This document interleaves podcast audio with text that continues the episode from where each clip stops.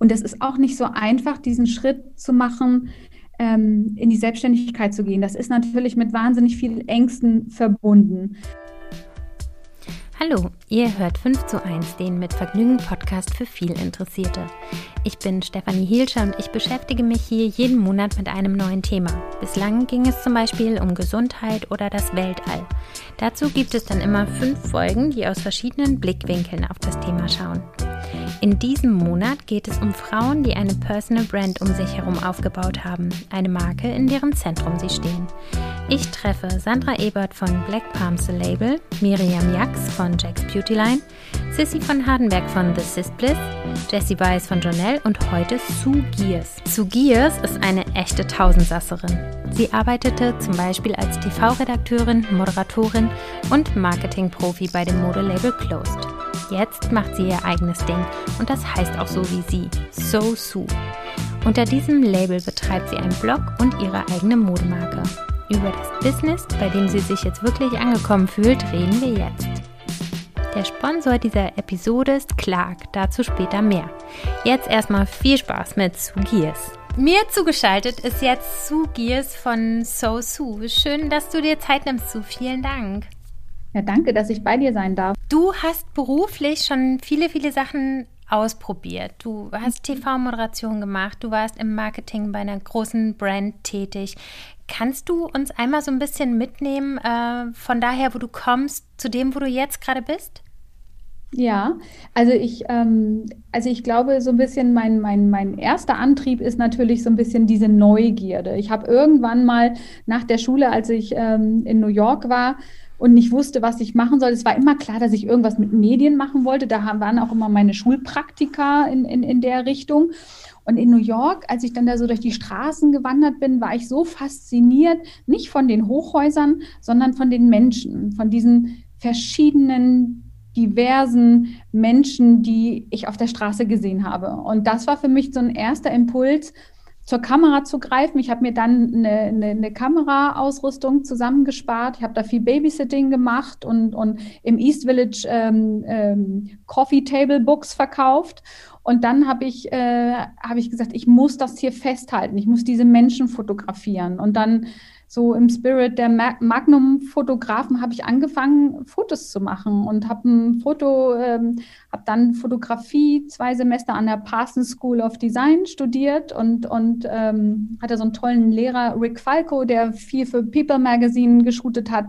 Und ich fand diese Herangehensweise, dieses was ja heute wieder so in ist, ne? dieses slow zurück, langsam sich, sich in, in einen Raum äh, sozusagen erstmal begeben, gucken, wie sieht es hier aus? Und dann Monate später hatte er, er hatte so, eine, so eine Reportage gemacht in Harlem zum Beispiel, wo Menschen operiert werden, ähm, die sich kein Krankenhaus und sowas leisten können, die sozusagen im, in ihrem Zuhause operiert wurden.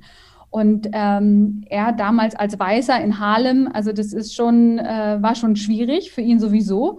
Und er hat halt erzählt, wie er diese Aufnahmen, er hatte wirklich unfassbare Aufnahmen äh, von OPs in dem Zuhause, wo wirklich der Arzt unter einem Brustkorb äh, operiert und unter einem offenen Brustkorb äh. Und sowas habe ich dann, ähm, also so äh, unfassbare Aufnahmen. Und er hat halt erzählt, und das hat mich wahnsinnig fasziniert, wie er da zu diesem, zu diesem Shoot gekommen ist, ne? dass er erstmal so in diesem Viertel war, dass die Leute sich an ihn gewöhnen. Irgendwann, Monate später, hat er eine Kamera mitgenommen, dass die Leute gecheckt haben, okay, das ist ein Fotograf. Und, und dann hat er, sie, hat er die Menschen kennengelernt. Ne? Also ist da wirklich immer einfach abgehangen. So. Und das ist so, gemessen an heute, ist es so unvorstellbar, ähm, dass so gearbeitet wurde. Und das hat mich so fasziniert. Ähm, dass ich, dass ich auf jeden Fall was Visuelles machen wollte. Ich wollte, wollte ähm, was mit Fotografie machen, mit Film und mit Menschen. Das ist eigentlich so der Ausgangspunkt. Lange, lange Rede, äh, kurzer Sinn, aber das ist so, es gibt ja so Momente, es gibt ja diese berühmten Magic Moments, die dann irgendwas triggern. Und für mich war, war klar, ähm, also nach dieser Zeit dann in New York, dass ich ähm, nicht in, die, in diese klassische Schreiber, äh, Redaktion, Reportage möchte, sondern dass ich auf jeden Fall was Visuelles mache und bin dann beim Fernsehen gelandet. Hm, okay. Warum bist du nicht bei der Fotografie geblieben? Hm, gute Frage. Also ich habe dann, ähm, ich, ja, das ist, das ist echt eine gute Frage, warum ich da nicht geblieben bin. Es hat mir wahnsinnig viel Spaß gemacht. Ähm, ich habe dann aber immer nur so Praktikas und, und Jobs als, bei, als sozusagen Fotografieassistenz bei Modeproduktionen bekommen oder habe da auch so ein bisschen reingeschnüffelt, weil so sagen wir mal, ähm, ja, Fotoreporter nehmen ja nicht unbedingt Assistenten mit. Ne? Das ist entweder, man wird da irgendwo reingeschmissen und hat eine Chance und, und so. Und dann, wie gesagt, Mode war halt auch immer ein großes Hobby. Und dann hat mir aber Modefotografie, ehrlicherweise dann diese ganze Studios und das ganze Setup, das hat mir dann nicht so einen Spaß gemacht. Und dann hatte ich einfach, wie gesagt, also ich glaube, mein noch stärkerer Impuls ist wirklich mit Menschen zu tun zu haben. Und, und ähm, Biografien haben mich immer schon fasziniert. Ich habe auch als Kind immer schon Biografien gelesen. Warum ist der Mensch so geworden, wie er ist? Wo, wo liegt das, äh, wo liegt äh, in, ja, warum? Wo liegt es begründet? Äh, wie ist die Historie? Wie ist die, wie ist die Biografie des Menschen? Das fand ich schon immer super spannend. Und äh, von daher hatte ich dann eine Chance, bei, damals bei Premiere an, äh, als Reporterin Volontariat zu bekommen im Kinobereich und ähm, im Prinzip Schauspieler, Regisseure, Drehbuchautoren zu interviewen. Hm. Ein Kinoformat. Okay. Und das war, das war auch sehr toll, weil da hatte ich natürlich auch Bildgestaltung. Ich hatte mit Bildgestaltung zu tun. Ich habe viel von den Filmfestivals berichtet. Ich habe auch ähm, Backstage ähm, von Dreharbeiten viel berichtet. Also da konnte man auch schon sehr kreativ, kreativ mit dem Bild umgehen. Ne? Du hast dann, du hast ja Musik, äh, du hast auch Musik geschnitten und dann die O-Töne. Also das war, das war schon auch eine ähm, ne, ne tolle Zeit und auch eine sehr kreative Zeit. Wieso bist du vom Fernsehen weggegangen? Ähm, ein, ehrlicherweise so ähm, der Liebe wegen. Also ich und, und weil ich auch neu, neugierig war, was gibt es eigentlich noch für mich? Also mhm. ich, ich, glaube, das ist, ähm, das ist ganz komisch. Ich war immer schon so angstfrei ähm, und, und neugierig, glaube ich, nochmal was anderes auszuprobieren. Und meine Sendung, ähm, die letzte Sendung, an der ich gearbeitet habe, da war ich dann Chefreporterin bei Max TV die wurde eingestellt, genau. Und dann hat äh, ProSieben, weil ich habe da für eine Produktionsfirma gearbeitet und ProSieben hat uns dann das Angebot gemacht, entweder nach München zu, äh, zu, zu gehen und dann nochmal, wie gesagt, eine Senderkarriere zu starten oder äh, zu der Sat1-Gruppe, also gehört ja zusammen, oder nach, dann nach Berlin. Und hätte ich ähm, damals nicht meinen damaligen Mann kennengelernt, wäre ich, glaube ich, nach Berlin gegangen, weil ich das mhm. natürlich auch total, es war so Aufbruchstimmung nach Berlin. Viele meiner Freunde sind nach Berlin gegangen. Ähm, das hätte ich natürlich auch gerne gemacht. Und da würde ich mich auch sehen und ich, ich fühle mich auch immer wohl, wenn ich in Berlin bin. Ich finde, das hat so eine nochmal so eine ganze, ganz anderer kreativer Impuls und ist viel diverse, hat mich wirklich an, an meine Zeiten in, in New York erinnert. Und ähm, ja, aber es ist halt anders gelaufen. Wie gesagt, ich hatte dann, ähm, ich war dann Mitte 30, ich wollte auch eine Familie gründen und ähm, das ist dann auch alles sehr schnell passiert. Ich habe dann binnen kürzester Zeit drei Kinder bekommen und, ähm, und bin dann aber auch sozusagen so ein bisschen in, in, in seine Welt mit eingestiegen. Und er kommt aus der Mode, macht das Unternehmen Closed. Das macht er auch immer noch. Und, ähm, und ich habe halt gemerkt, so nur Kinder, also das ist natürlich schon viel und natürlich auch großes Programm, aber ich hatte immer Lust, noch ähm, weiter zu arbeiten und, ähm, und wollte halt alles. Wie mm. das so ist. Mm, man okay. Kann, will man alles. Ja, auch das kann ich sehr gut nachvollziehen. Du hast bei Closed im Marketing gearbeitet und hast dir da so ein bisschen deine Nische auch gesucht mhm. und das so ein bisschen neu für dich erfunden. Kannst du das nochmal kurz erklären? Einfach ja. nur um zu wissen, wo du herkommst, ähm, weil das auch wichtig ist für das, was du jetzt tust. Ja, genau. Also ich, ich, dazu muss man wirklich sagen, ich habe jetzt nicht so eine klassische Marketing-PR-Ausbildung, sondern ich wurde gefragt, ähm, du, so, du kommst ja vom Journalismus, vom Storytelling, ähm, ähm, versuch doch mal irgendwie was für unsere Marke zu kreieren, also Geschichten drumherum und ähm, Close hatte bis dato äh, damals keine PR-Agentur gefunden, die das so erfüllt hat in ihrem Sinne so und die da auch so mit eingestiegen ist, weil es ist ja schon auch ähm, ist ja eine Marke mit einer mit einer Historie, mit einem Background. Ähm, auch diese, die Pedal Pusher ist ja auch nicht so in, in, in zwei Sätzen zu, zu erklären. Also da gibt es einfach, da gibt es eine Heritage und ähm, das war, das war sehr spannend. Ähm, einfach, da habe ich jetzt erstmal so ein bisschen gesammelt. Äh, ich durfte sehen, wie das alles produziert wurde, ähm, habe meinen Schwiegervater damals äh, interviewt. Also das war, ähm, das war schön, da einzusteigen in diese ganze Welt und sich dann drumherum ähm, Geschichten auszudenken und, und ähm, in die Kommunikation einzusteigen. Und wie gesagt, nicht am Reißbrett, sondern natürlich so ein bisschen mit meiner, mit meinem journalistischen Background. Und ich glaube, das war, was man heute ja immer schon so schön äh, sagt und fast was so ein bisschen inflationär gebraucht wird, aber ich glaube, das war damals schon sehr authentisch. Man hat so ein bisschen den Grundstein gelegt ähm, zu dem, was du heute tust. Du hast eine Personal Brand mit Namen SoSu. Ja. Ähm, du hast das oder du bist es angegangen, weil du dann bei Closed raus bist, weil es genau. da sozusagen einen Bruch gab. Kannst mhm. du mal davon erzählen, was dann bei dir diese Energie ausgelöst hat, etwas ganz Eigenes zu starten? Weil bis dato warst du ja quasi immer in anderen Unternehmen tätig.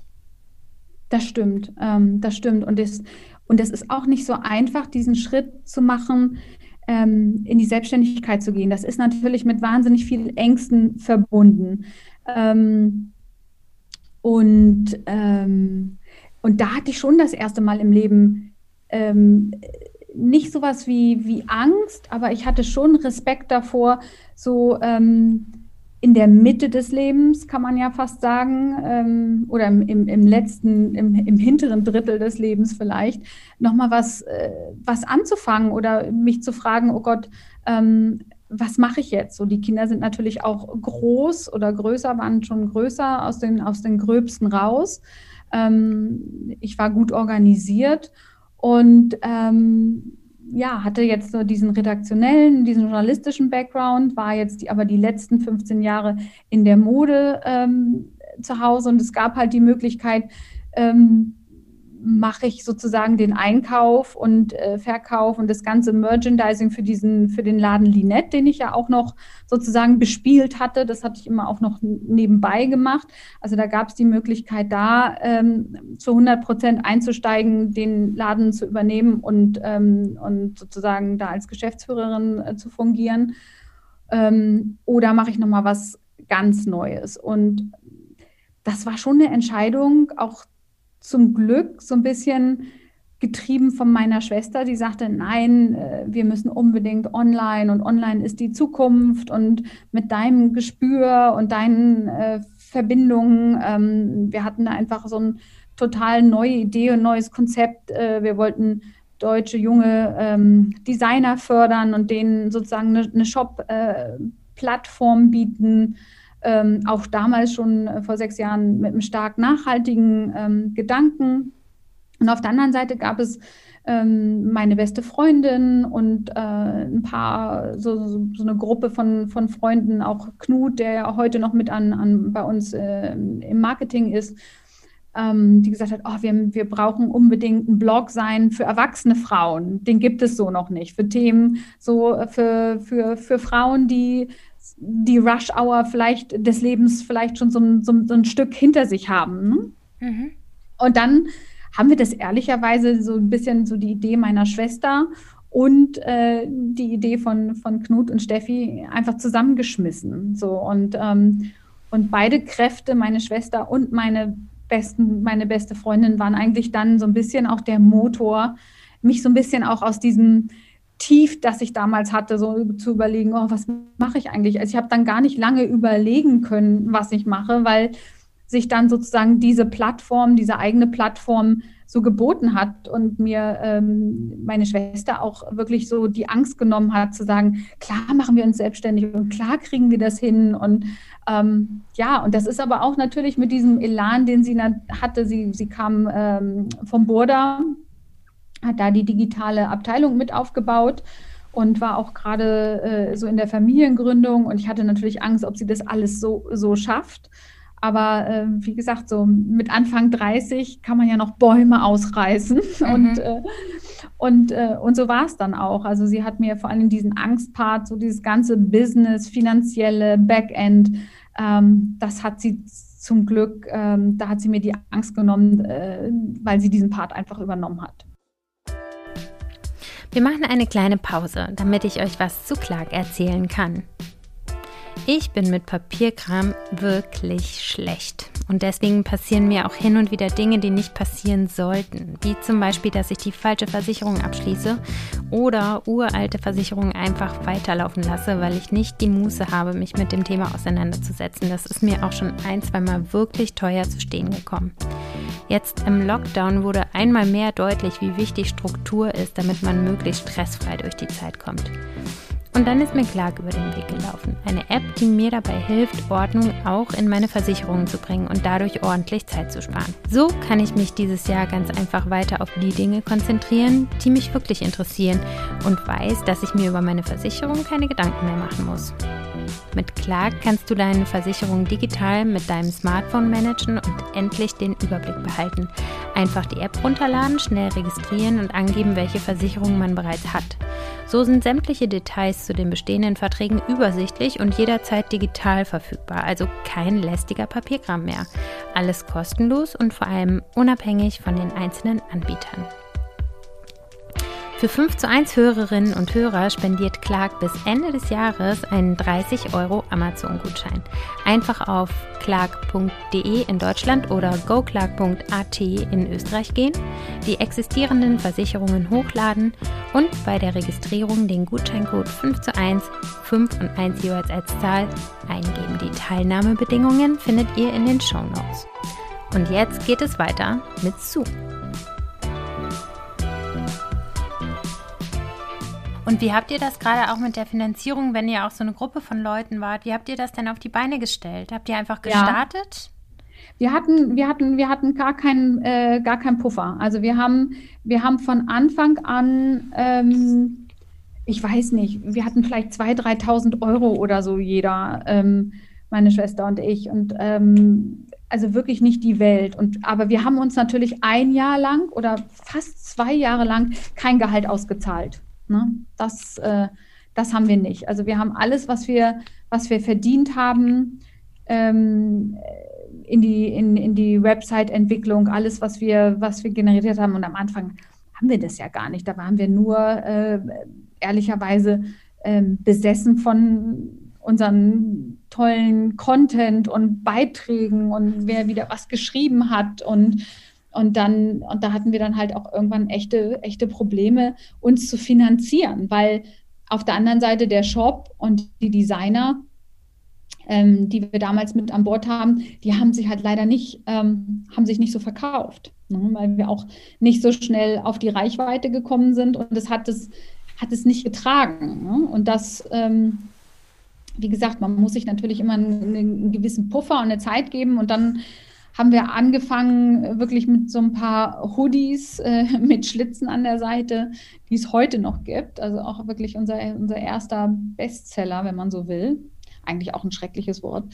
Ähm, und darüber haben wir, und die schlugen dann ein wie Bombe, weil damals gab es dann noch nicht so viel Hoodies. Das war jetzt dann ungefähr so vor vier Jahren. Und das traf dann so den Nerv, weil es auch ein anderer Schnitt war mit den, mit den Schlitzen. Das kannte man vorher so noch nicht. Und dann ist das, äh, ist das so ins Rollen gekommen, dass wir dann ähm, gierig wurden, mehr zu machen und mehr auszuprobieren und zu sagen, auch wenn das mit den Hoodies so gut klappt, machen wir doch mal eine Bluse. Und so kam dann halt eins zum anderen.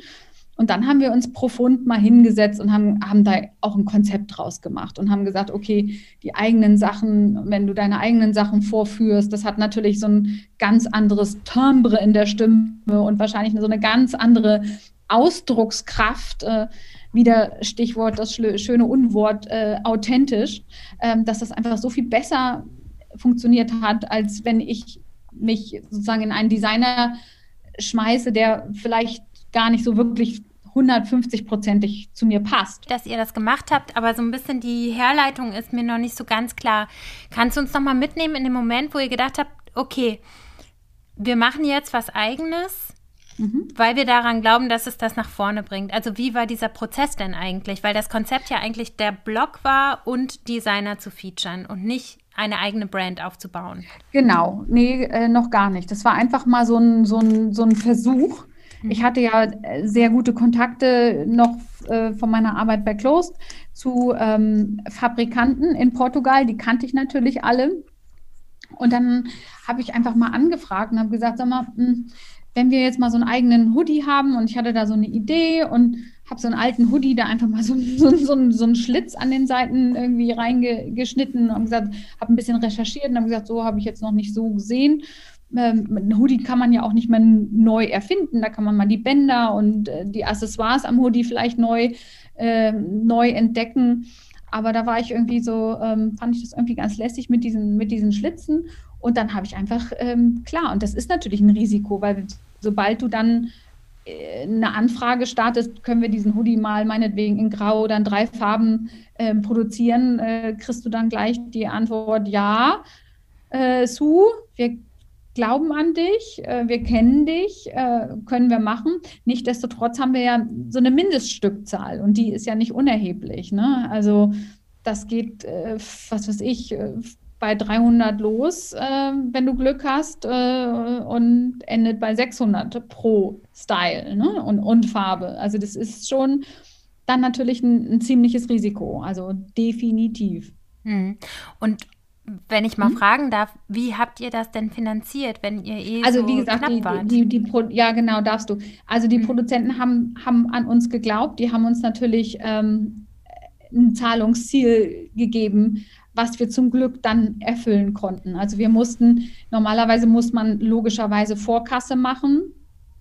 Ähm, und ähm, ja, das, äh, das war sozusagen so ein bisschen der Bonus, ähm, dass der, der Sympathiebonus und durch die langjährige Zusammenarbeit auch, dass uns das äh, wirklich ähm, erlassen wurde. Und nur so haben wir das auch echt starten können.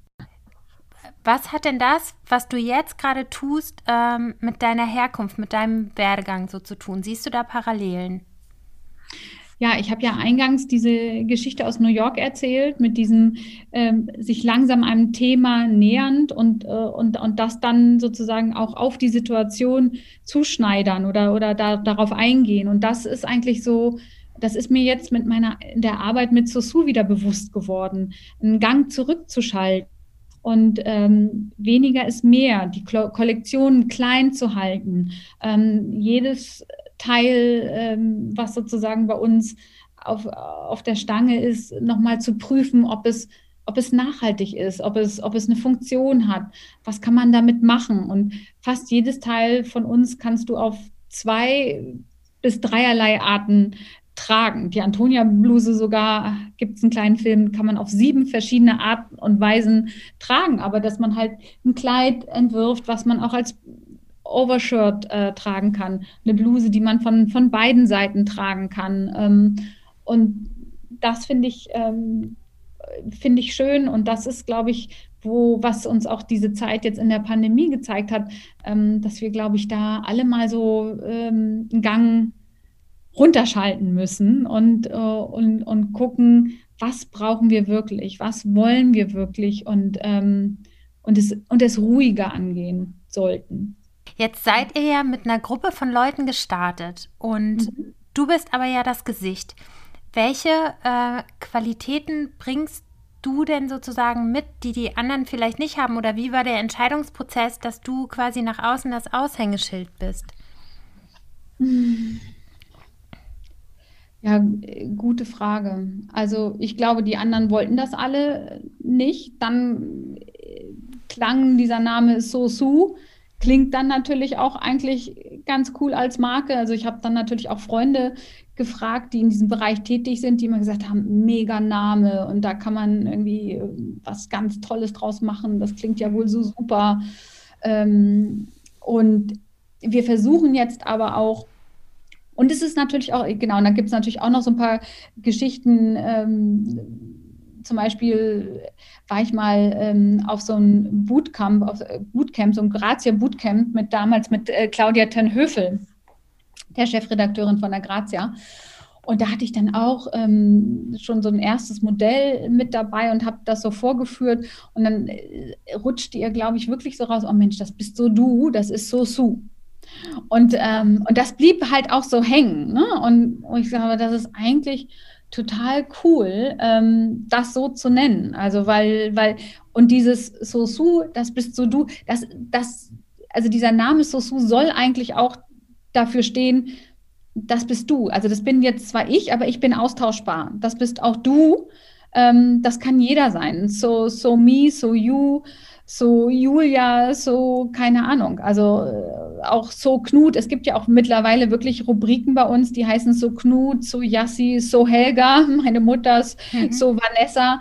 Ähm, aber wie gesagt, es ist ja auch eine Überwindung, wirklich sich immer so vor der Kamera zu zeigen und ähm, und sich überhaupt zu zeigen, nicht, halt nicht immer so, sondern sich überhaupt zu zeigen, in die ja. Kamera zu sprechen, ähm, zu zeigen und auch nur zu zeigen, was man anhat. Ne? Man kommt sich ja, ich weiß noch, man kommt sich immer doof vor. Ich habe früher mal viel Sachen so gerepostet oder habe ähm, was weiß ich, viel Landschaft aufgenommen und ähm, man entwickelt sich ja auch dahin. Ne? Ich habe gesagt, ich werde nie im Leben werde ich in diese Kamera sprechen und dieses Handy vor meiner Nase halten.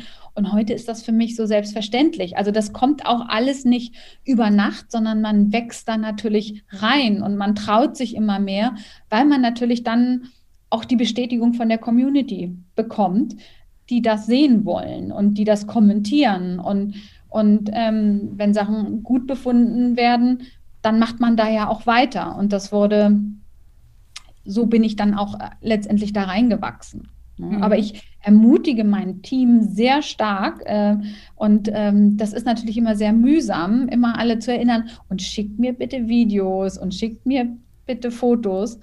Auch meine Schwester hat mich damit geködert, ähm, die lebt ja mittlerweile auf, auf Mallorca und arbeitet von dort aus. Sie hat mich damit geködert, weil ich natürlich traurig war, dass sie da hingezogen ist und, und wir uns dadurch auch weniger sehen und weniger so ein bisschen auch so ein bisschen vis-à-vis -vis arbeiten können. Ähm, dann hat sie gesagt, ja, aber wenn ich auf Mallorca bin, dann äh, schicke ich immer ganz schöne Fotos in der Sonne und dies und jenes. Und die ist so im Stress immer. Sie hat ja auch immer nur einen kleinen Slot, wenn, wenn die Kinder in der, äh, in der Kita sind. Und ähm, dann sitzt sie da natürlich auch mit, mit Sweatshirt und ähm, sozusagen, ähm, dann hat also wirklich überhaupt gar kein Interesse daran, sich jetzt in irgendeiner Form äh, hübsch zu machen, um ein Video aufzunehmen. Mhm. Das ist ja dann doch schon auch immer mit Arbeit und Aufwand verbunden. Ja, und man absolut. muss sich vor allen Dingen auch danach fühlen. Und selbst wenn man zum Beispiel sagt, okay, ich sehe heute nicht gut aus, klar, dann kann man mal einen Filter nehmen. Ne? Das ist dann ja auch so ein bisschen wie so ein kleiner Schutzfilm. Ähm, Nichtsdestotrotz muss man die Energie haben, was Gescheites zu sagen oder auch, auch so ein Sendungsbewusstsein zu haben, dass man das Gefühl hat, man hat auch was zu sagen. Wie empfindest du das denn, ähm, dass du quasi ja im Grunde auch so präsent sein musst auf Instagram, um die Marke nach vorne zu bringen? Also ähm, als allererstes empfinde ich das nicht negativ, logischerweise, sonst würde ich es nicht machen. Mhm. Ich empfinde das auch, all, also sagen wir mal zu 99 Prozent nicht als Druck. Ähm, sonst könnte ich das, glaube ich, auch nicht machen. Ähm, und es funktioniert nur, weil es mir schon auch Spaß macht. Mhm. So. Ähm, ja, also ich, ich funktioniere nur über Leidenschaft und, und, und den Spaßfaktor. Und ich glaube, wenn, wenn ich das nicht hätte, könnte ich es auch nicht machen. Ja. Und wenn ich mich manchmal nicht so gut fühle, und das ist halt das Tolle, wir haben mittlerweile so viel Content auf dem Blog ähm, und durch, durch unser Team, wenn ich mich nicht gut find, fühle, was zu sagen, oder und, und das ist ja in dieser Zeit, in der wir leben, gibt es ganz oft Tage, wo auch ich ähm, schwer aus dem Bett komme und, und mich mies fühle und, und, und traurig fühle oder man hat, man hat eine furchtbare Nachricht bekommen. Ähm, dann gibt es halt, wie gesagt, auch Yassi, die ja auch ähm, ähm, Social Media bei uns macht. Und es gibt halt wirklich so viel Content, dass man das mal auch ein paar Tage überbrücken kann, dass man nicht in Erscheinung treten muss. Also mhm. darf kein Muster hinter, mhm. hinter, hinter stecken. Und, und wenn es gute Tage ist, wo man wirklich, wenn ich energetisch bin, wenn ich das Gefühl habe, oh, heute könnte ich den ganzen Tag nochmal die ganze Kollektion vorführen, dann äh, kann man ja auch vorproduzieren. Ne? Es muss ja dann auch nicht immer alles so super live sein. Hm, das stimmt. Und empfindest du denn manchmal einen Druck, ähm, da die Marke ja doch so Sue heißt und du das stärkste Gesicht sozusagen bist, aber natürlich mehr Leute dranhängen, die ihr Brot damit verdienen. Ist es für dich ähm, was, was du mit so einer Leichtigkeit bespielen kannst oder ist es für dich auch manchmal ein Druck? Mhm. Gute Frage. Also ich würde mir wirklich mehr wünschen, ähm, dass es ein bisschen gleichgewichtiger ist, dass die anderen auch mehr in Erscheinung treten. Und, und ich glaube, das kommt so. Ich glaube, wenn wir dann nochmal so im Team wachsen, ähm, und wir haben jetzt zum Beispiel ähm, eine ehemalige Praktikantin, die ihr Modestudium absolviert hat, die kommt jetzt im, im Juli ähm, wieder zu uns als, als äh, freie, frei, feste Mitarbeiterin. Da freue ich mich schon drauf, ähm, weil wir auch so, da hat man auch mal wieder verschiedene Generationen vor der Kamera und die hat auf jeden Fall Lust, auch ähm, ähm, Sachen zu präsentieren und, und, und auch mehr in, in den Vordergrund zu treten. Und bei den anderen muss ich das einfach respektieren. Also Knut macht das ja auch immer bedingt, aber halt immer nur, wenn er sein Lost und Found, das ist so seine feste Rubrik am Ende des Monats. Und ansonsten ist er mittlerweile wirklich voll eingespannt in, in Kampagnenplanung bei uns ähm, und, und, und Marketing und, äh, und letztendlich auch Recruiting und die ganzen Kooperationsanfragen. Also wir sind ja so ein klassischer Hybrid. Wir haben ja dann auch noch äh, viele Kunden, die mit uns ähm, auch Kooperationen eingehen können. Und das ist wahnsinnig viel Arbeit mit Verträgen mhm. und so weiter und so fort. Und das äh, macht Knut halt auch. Und dann bleibt natürlich nicht mehr so viel. Das ist wirklich aufwendig. Ne? Man denkt immer so, oh, mal eben mal so fünf Sekunden was sagen und posten und fertig. Also es ist dann schon, wie gesagt, man muss in der Stimmung sein, man muss sich gut fühlen, man muss auch wirklich was zu sagen haben und man muss diesen, diesen Moment, den, den muss man einfach fühlen können, dass das jetzt einfach gut passen würde, auch zu dem Rest den, der Stories, die an diesem Tag gerade passiert. Ne? Und nicht ja. einfach so, der erzählt jetzt das und der das. Es muss ja irgendwie eine, es muss ja eine Geschichte sein, es muss ja Storytelling sein und da muss man schon in dem, in dem Kontext einfach bleiben. Im Grunde ist und je es ja klarer das ist, desto besser funktioniert es auch. Ja, naja, da bist du ja auch Profi. Und ich finde aber, dass, ich finde manchmal so ein Instagram-Tag sieht eigentlich schon wie ein voller Arbeitstag aus und du hast aber ja trotzdem noch eine Firma zu führen, ne? Ja, und trotzdem ist es auch nur ein kleiner Ausschnitt. Ne? Man hat immer so das Gefühl, das habe ich bei anderen auch, wenn ich da gucke. Oh, jetzt habe ich da so viel mitgekriegt und weiß. Und dann denke ich so, nein, aber es waren doch jetzt gefühlt eigentlich nur so insgesamt zehn Minuten, ne? Mhm. zwar in verschiedenen Abschnitten, aber natürlich passiert immer noch ganz viel zwischendurch und auch danach und auch privat. Aber das verwischt so. Also ja. die, auch die, meine Follower oder meine Freunde denken auch, ich, ich bin nur am Handy und sind dann immer überrascht, wenn ich dann stundenlang beim Abendbrot sitze. Du guckst ja gar nicht auf dein Handy. Ich so, ja, nein. Ja. ne? Also aber das ist natürlich auch, ähm, wie gesagt, da muss man sich auch selber disziplinieren und ähm, man entwickelt auch so ein bisschen nach einer Weile so, so einen Rhythmus, wann man mal wieder was posten möchte oder kann. Oder wie gesagt, ich spreche mich da auch zum Glück ähm, sehr gut mit Yassi ab und sage, was planen wir? Also wir planen ja auch die Woche auch in den Stories. Äh, was wollen wir diese Woche erzählen? Was liegt an? Was haben wir von Content auf dem Blog? Ähm, was passiert, gibt es irgendwie Tag der Farbe oder Tag des Kusses oder was können wir dazu äh, generieren, wie, wie können wir unsere Follower damit einbinden und, und, und. Welche Kooperationen haben wir, was müssen wir vorproduzieren. Ähm, so gestaltet sich im Prinzip unsere Woche und dann ist das schon so ein ganz gutes Gerüst. Also dann wacht man nicht mehr auf, das war früher natürlich so, als das alles noch so wie gesagt, als wir alle so bunte Schmetterlinge waren und, und, und, und uns noch nicht so eingefangen haben, ähm, da ist da jetzt schon, es ist schon so ein Gerüst und das hilft natürlich auch in der Planung in den, und in der Struktur. Mhm. Ich habe ähm, hab so ein bisschen drüber nachgedacht, wie man deine typische Kundin beschreiben kann. Und mir ist es sehr schwer gefallen, das festzulegen. Und ich finde, du hast es mhm. gerade so toll beschrieben, indem du gesagt hast, es ist nicht nur so Sue, sondern es ist auch so du oder so you oder so Julia oder so Stephanie. Ähm, wie kriegst du das denn hin? Weil ich finde, dass ganz viele Influencer-Labels ja sehr spitz sind in ihrer ja. Zielgruppe. Ähm, und ich finde es so schön bei dir, dass es so eine Freiheit und so eine Diversität hat.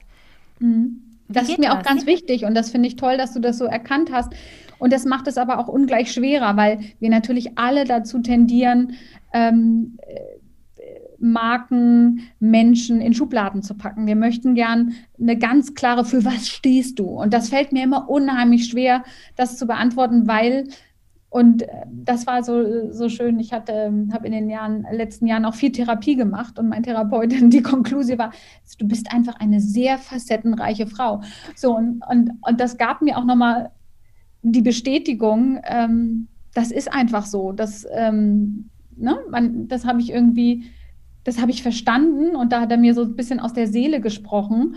Und das versuche ich auch, ähm, also da habe ich jetzt auch gar keine Scheu mehr, das, ähm, das zu zeigen, weil das, das Leben ist facettenreich. Wir Menschen sind alle so divers sowieso. Ähm, und warum das nicht zeigen, dass man einfach, dass man ganz viele Seiten hat und dass man das auch leben kann und dass man niemanden ausgrenzt. Und das ist ja das Tolle. Und ich finde, ähm, auch bei den meisten Marken, ähm, die zirkeln das ja auch so äh, grenzen sich ja auch ab und zirkeln das ein, für welche Zielgruppe sie designen oder für was sie stehen. Und ähm, ich finde das fatal. Also ich, ich möchte, möchte mich da und würde mich da nie festlegen wollen. Ich finde es total toll, dass unsere Blusen ähm, Teenager tragen, ähm, dass meine Tochter sie liebt und, und ihre Freundin und aber auch die Mütter. Und ich glaube, das hat sich auch so verändert. Also ich früher noch vor ein paar Jahren waren, war das so, dass die Töchter auf gar keinen Fall das tragen wollten, was, die, was ihre Mütter tragen und sich definitiv abgrenzen wollen. Und ich glaube, heute, ähm, vielleicht auch wahrscheinlich mit Sicherheit auch äh, durch unseren Erziehungsstil, der sich ja auch äh, verändert hat mit unseren Kindern, ähm, ist das viel freundschaftlicher und viel, ähm, viel mehr auf Augenhöhe und, und ähm, ja, also ich glaube, dieser, dieser, dieser extreme Wunsch, sich abzugrenzen, ähm, erlebe ich auf jeden Fall in meinem Umfeld nicht so sehr. Das heißt, du hättest mit 20 wahrscheinlich auch eine andere Marke gemacht als jetzt, weil du einfach Erfahrungen mitbringst? Das, kann ich, das ist natürlich eine schwierige Frage, weil, keine Ahnung, ich kann die Uhr jetzt nicht mehr, ich kann die nicht mehr zurückdrehen, aber ich finde, ich versuche immer generell Teile zu entwerfen, die möglichst zeitlos sind, seasonless sind, also keiner, keiner Saison unterliegen und die, wie gesagt, niemanden ausgrenzen und vor allen Dingen nicht schon nicht altersmäßig. Das ist mir ganz wichtig. Diese ganze Altersdiskussion finde ich wahnsinnig mühsam und anstrengend. Ja. Warum findest du das so? Ja, habe ich jetzt schon drauf gewartet, auf dein Warum. ähm, warum das? Ähm, naja, weil ähm, ich, ja, ich finde dieses, weil das wieder was mit Abgrenzung zu tun hat. Ne? Mhm. Wenn man sagt so, Ü40, Ü50 äh, äh, Blogger, ähm, ich, wie gesagt, ich finde, es hat was, hat nichts mit Lebensgefühl, sondern mit, mit, mit Ausgrenzung und Abgrenzung zu tun. Und das finde ich, ähm, und ich finde, Mode sowieso ähm, unterliegt keinem, keiner Altersgrenze, sondern einfach nur ähm, seinem persönlichen Stilgefühl. Ne? Genauso wie ähm, wurde ich auch neulich gefragt, ähm, Feminismus und Mode. Und ich sagte so, was heißt das Feminismus und Mode? Also äh, Feminismus findet im Kopf statt und, und Mode ist dein persönlicher Ausdruck. Mode ist Kommunikation ähm, äh, und wird jeden Tag neu erfunden. Du wachst ja jeden Morgen nicht immer mit dem, also nicht immer mit dem gleichen Gefühl aus, sondern du, du wachst auf und, und schaust, äh, oder fühlst in dich rein, wie fühlst du dich heute? Was hast du heute für Termine? Ähm, äh, brauchst du, brauchst du eine Hülle, brauchst du einen Schutzmantel oder eine Schutzpulli, Bluse, Hülle? Ähm, oder, oder fühlst du dich super selbstbewusst und stark und energetisch und hast Lust auf einen Teil, so hoppla, hier komme ich und, äh, und willst dich zeigen. So, oder, oder bist, äh, bist traurig und, und brauchst kuschelige, äh, warme Töne und Materialien oder äh, fühlst du dich besonders gut? Ähm, keine Ahnung. Also das ist so, ne? Also wie, das ist ja das Schöne an, an Mode, dass man damit spielen kann, dass man dass man aber auch gucken kann, wie kann sie das Lebensgefühl, was ich heute habe, äh, positiv unterstützen. Und nicht nur, ich rede jetzt nicht nur von einem Bewerbungsgespräch oder, ähm, oder ähm, was weiß ich, Gang zum Arbeitsamt oder so, ne? sondern ich rede jetzt wirklich von, äh, wie kann ich mich noch besser fühlen ähm, oder was kann Mode mir geben, damit ich mich ähm, besser fühle. Das klingt so ein bisschen. Aber auch ähm, mhm. wirklich stimmungs aufhellend und aufheiternd. Hm. Das klingt ein bisschen, ähm, als wäre das auch so eine Mission oder so ein Gedanke, den du gerne mitgeben wollen würdest, ne? Total, total, weil ich, wie gesagt, ich war ja auch lange im Verkauf und man geht, und das, da muss ich mich auch selber immer wieder korrigieren. Ich, äh, und ich merke das äh, zum Beispiel, gestern hatte ich das ähm, im Live-Talk mit jemandem, ähm, die auch viel so Kleiderschrankberatung macht und viel auch mit, mit, mit Kunden Kontakt hat.